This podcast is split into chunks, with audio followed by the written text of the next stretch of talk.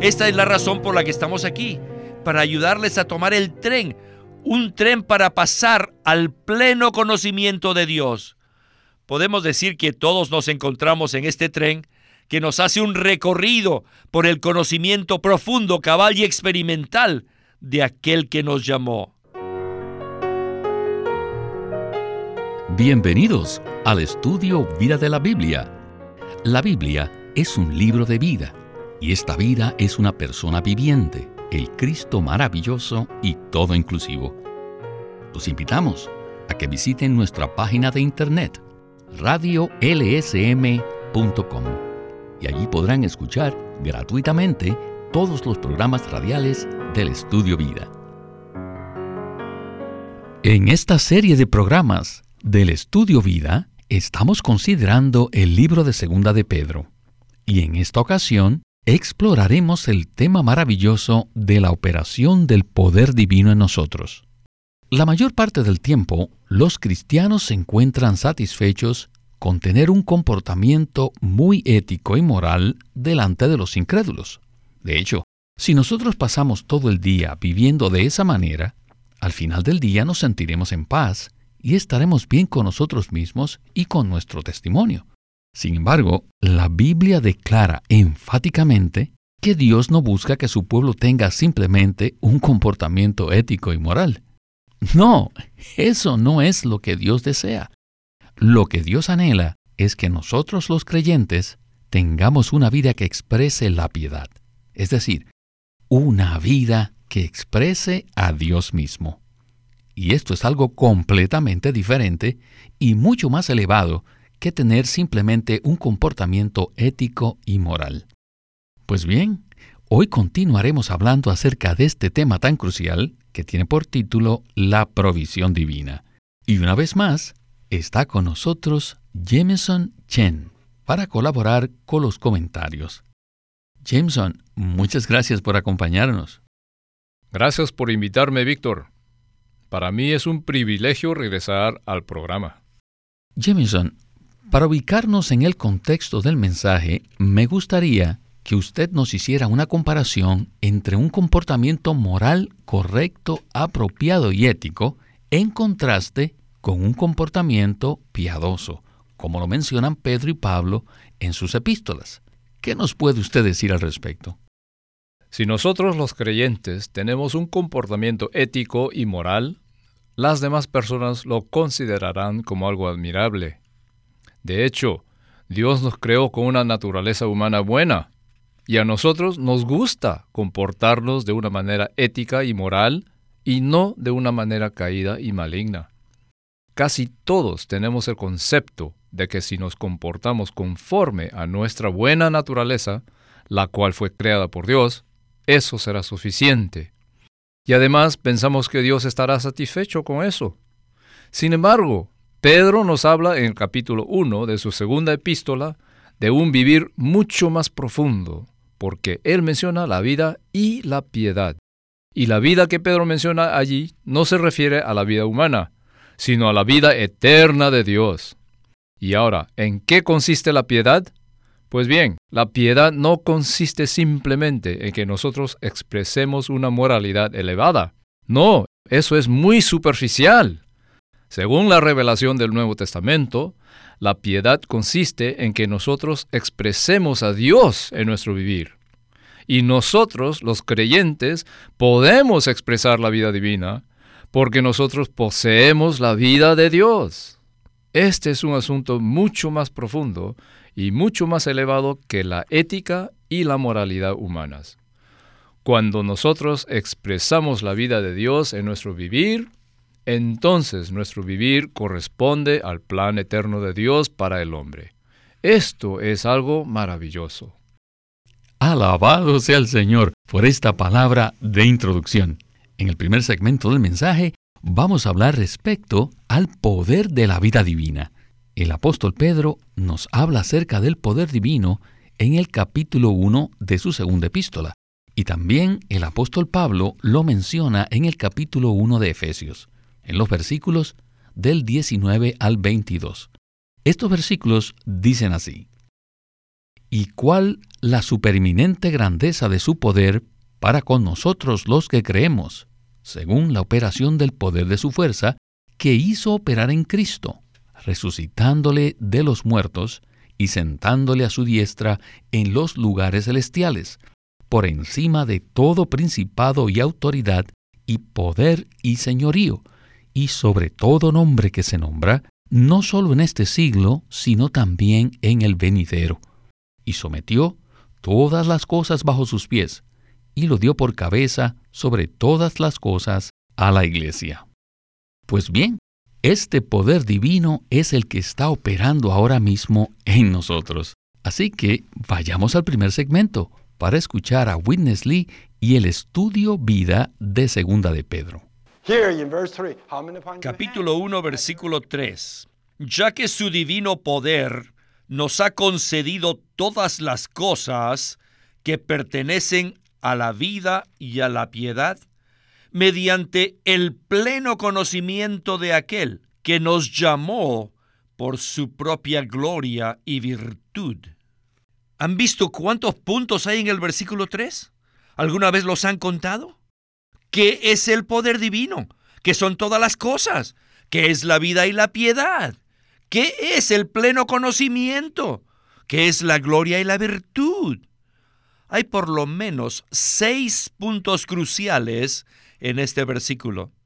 En el universo existe un poder, algo que se llama el poder divino, que no es como la energía eléctrica.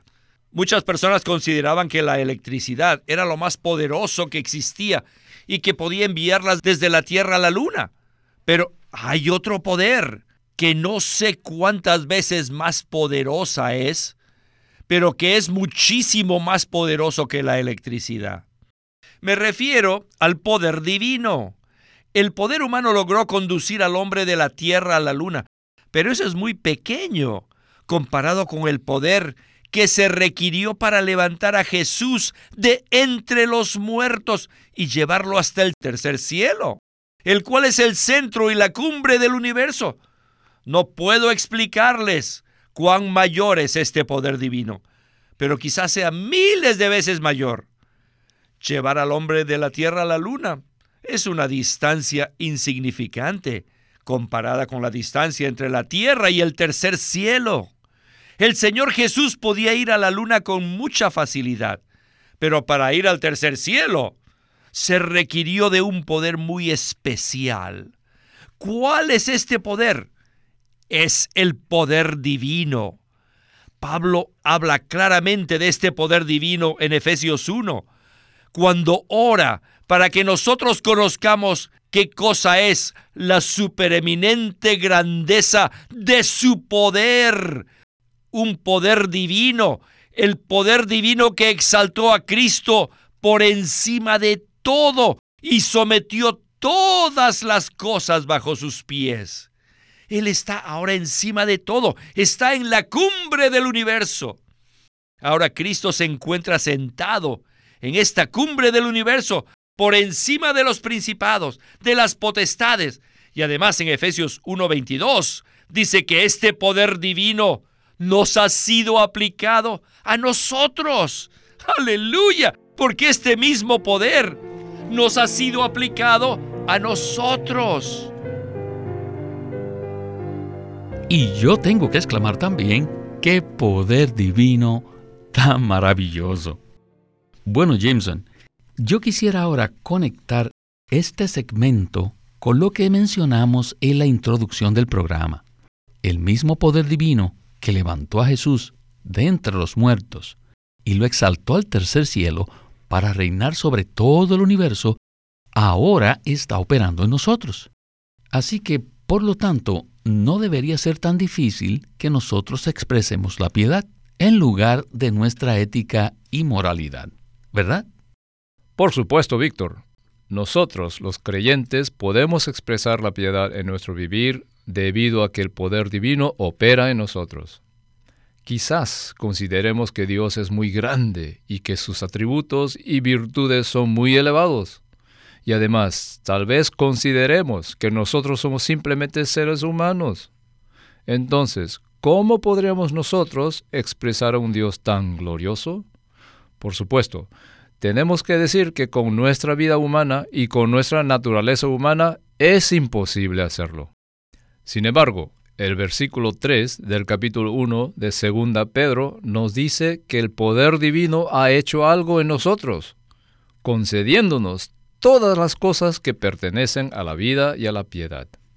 Por consiguiente, es sólo mediante la operación de este poder grande y divino que nosotros podemos expresar a Dios. Aquí no estamos hablando del poder que Dios usó para crear el universo, sino del poder que operó en Cristo para levantarlo de entre los muertos. Cristo fue muerto en su humanidad, pero dentro de él había un poder divino. Dios con su vida divina estaba dentro del hombre Jesús, para avivar su humanidad muerta y para levantarlo de entre los muertos. Entonces, ¿qué clase de poder podría resucitar a un hombre que había estado muerto durante tres días y luego exaltarlo por encima de todo? Pues bien, solo el poder divino es capaz de hacer tal cosa tan asombrosa. Y ahora ese maravilloso poder divino está operando en todos nosotros los que creemos. Aleluya. Gracias Jameson por esta palabra tan animante.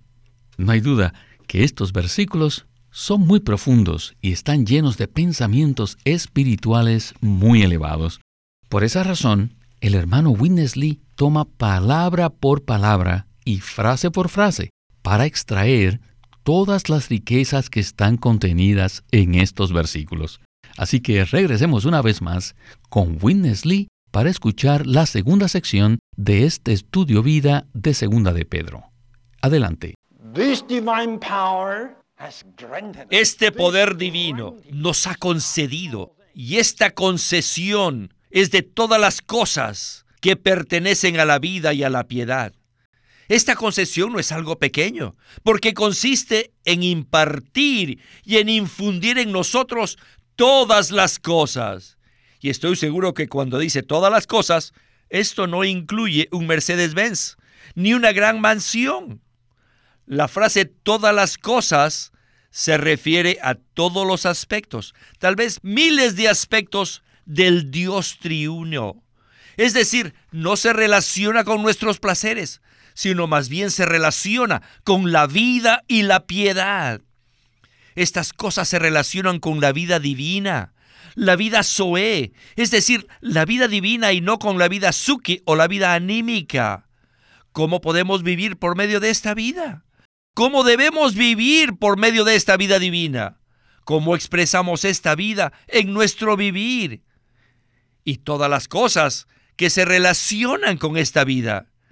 Todas las cosas nos fueron dadas, y no solo dadas, sino impartidas e infundidas para que podamos vivir la vida divina y también para que podamos expresar la vida divina. La vida es algo interno para poder vivir, mientras que, por otro lado, la piedad es algo externo, que es Dios mismo expresado en nosotros, en nuestras conversaciones, en nuestra mente, en nuestros sueños y en todas las cosas de nuestro vivir. Dios debe ser nuestra expresión.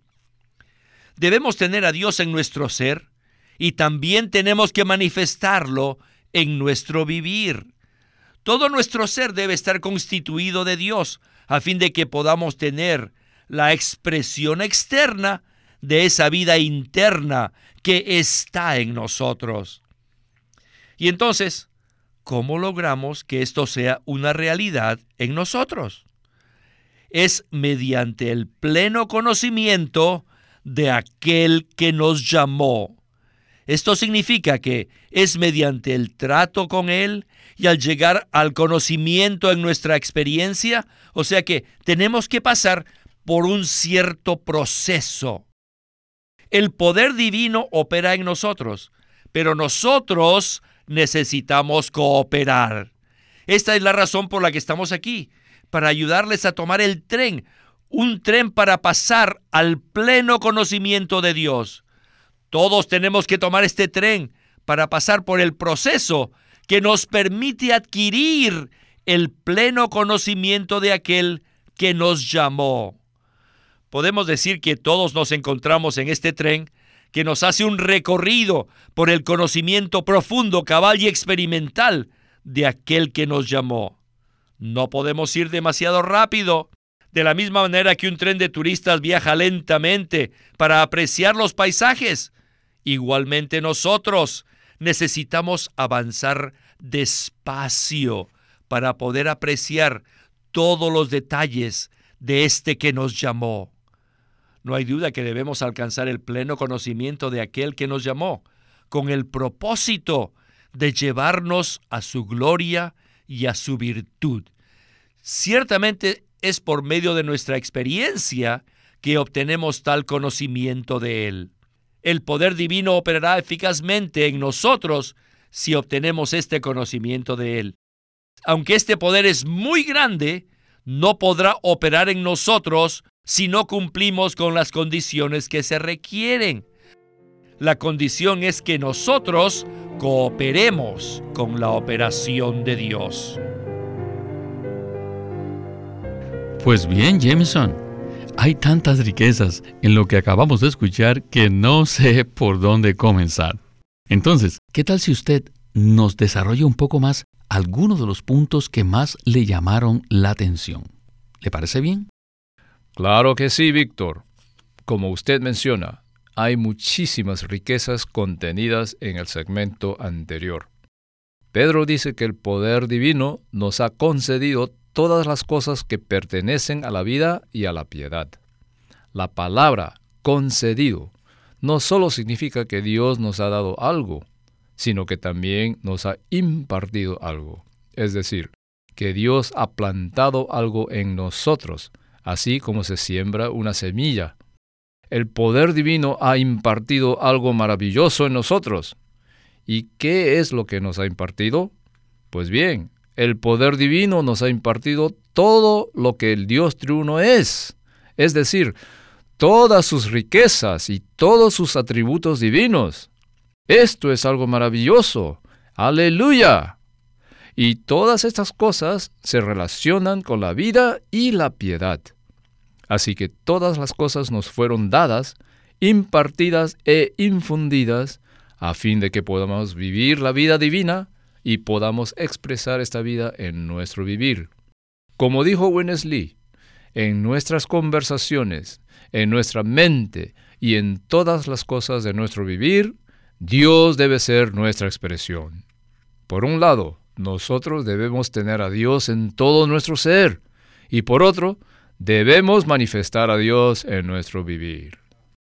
Ahora, quisiera que por favor nos defina dos términos que Winnesley mencionó en el segmento anterior y que probablemente muchos de los que escuchan el mensaje no los han oído antes. Me refiero a la vida Zoe y a la vida Suke. ¿Qué nos puede usted decir respecto a estas dos palabras que vienen del idioma griego? Estas son dos palabras griegas que se utilizan en el Nuevo Testamento. La palabra Zoe se usa para referirse a la vida divina y la palabra suke se usa para referirse a la vida del alma, es decir, a la vida natural del hombre. La vida que Dios nos ha dado por medio de su salvación no es la vida natural humana, sino que es la vida divina y eterna. Por lo tanto, lo que el poder divino ha plantado, infundido e impartido en nosotros es la vida Zoe, la vida divina, es decir, todas las cosas que se relacionan con la vida eterna de Dios. Esta es la vida divina mediante la cual hemos sido regenerados y por medio de la cual podemos vivir la vida cristiana diariamente. Un cristiano no debe vivir por su vida natural, tratando de mejorarse a sí mismo para tener un comportamiento ético y moral. No, claro que no.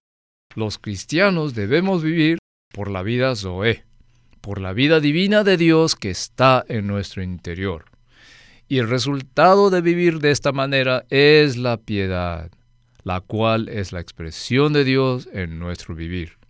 El deseo de Dios consiste en que nosotros le expresemos al disfrutar su vida eterna. Sin embargo, el apóstol Pedro dice que existe una condición para esto. Entonces, la pregunta que debemos hacernos es la siguiente. ¿Cómo puede operar el poder divino en nosotros?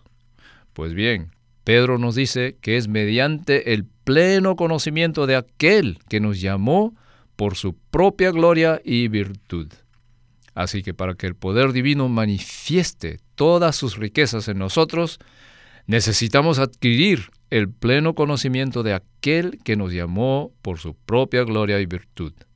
Winnesley dijo que esto era como hacer un viaje por tren, de manera lenta pero consistente.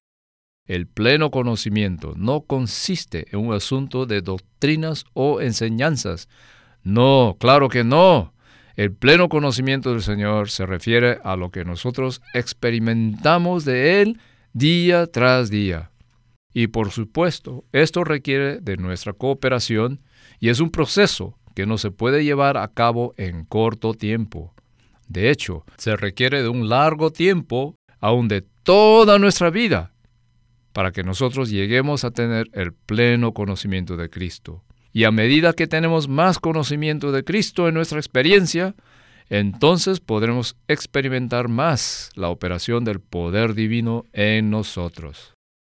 Amén por esta palabra, Jameson. Que nosotros seamos aquellos que experimentamos a Cristo en nuestro vivir cada día. Bien, el apóstol Pedro también nos habla de preciosas y grandísimas promesas.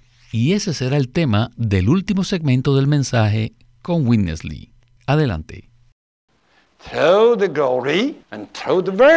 Es mediante su propia gloria y virtud que Dios nos ha concedido preciosas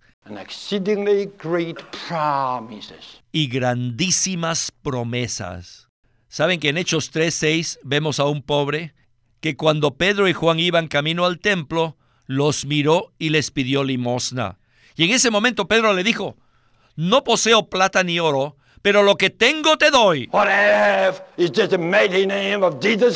Y lo que tengo es el nombre poderoso de Jesucristo. Y en este nombre, levántate y anda y se levantó y anduvo. Dígame, ¿qué fue eso? Eso era la gloria y la virtud.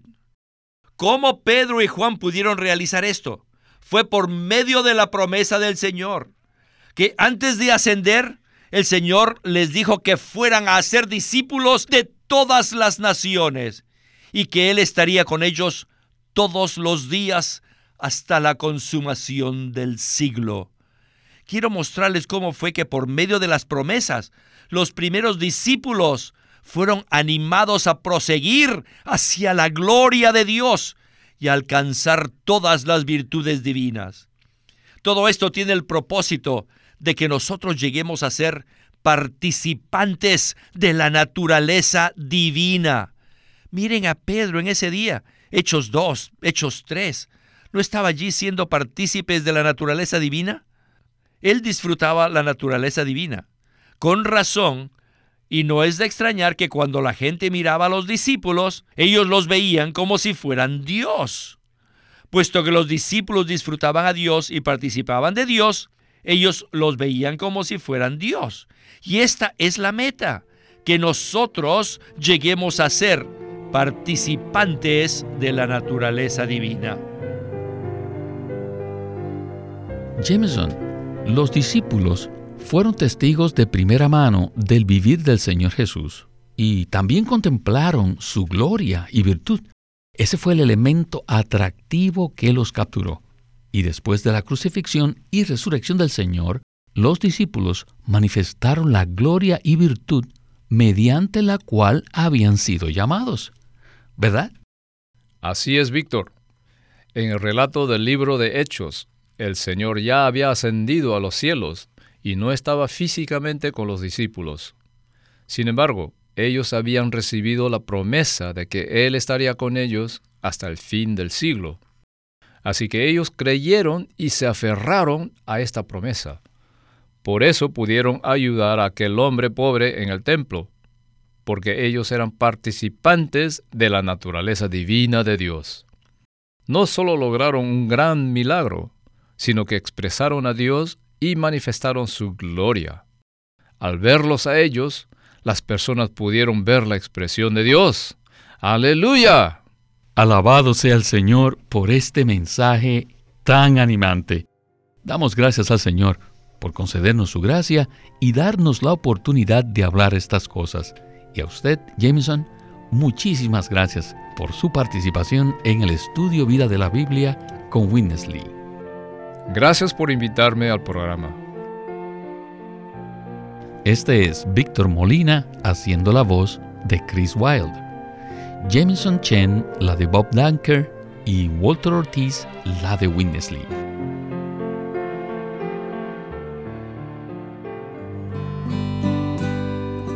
LSM tiene el agrado de presentar el libro La vida de asamblea por Watchman Nee.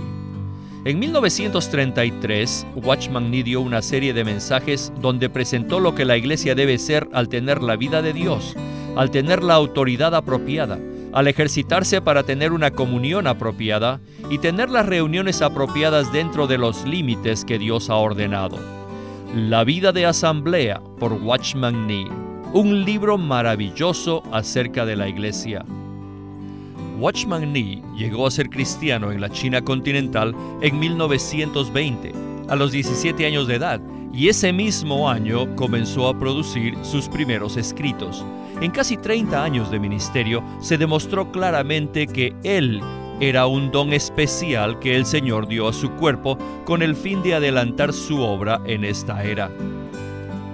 Queremos animarlos a que visiten nuestra página de internet libroslsm.com. Allí encontrarán los libros impresos del Ministerio de Watchman Nee y Witness Lee, la Santa Biblia versión recobro con sus notas explicativas y también encontrarán folletos, himnos, varias publicaciones periódicas y libros en formato electrónico. Por favor, visiten nuestra página de internet libroslsm.com una vez más, libroslsm.com. O llámenos a nuestro teléfono gratuito 1-800-810-1149. 1-800-810-1149. Además, si desean, pueden comunicarse con nosotros enviándonos un correo electrónico a estudiovida.lsm.org. Una vez más, estudiovida.lsm.org.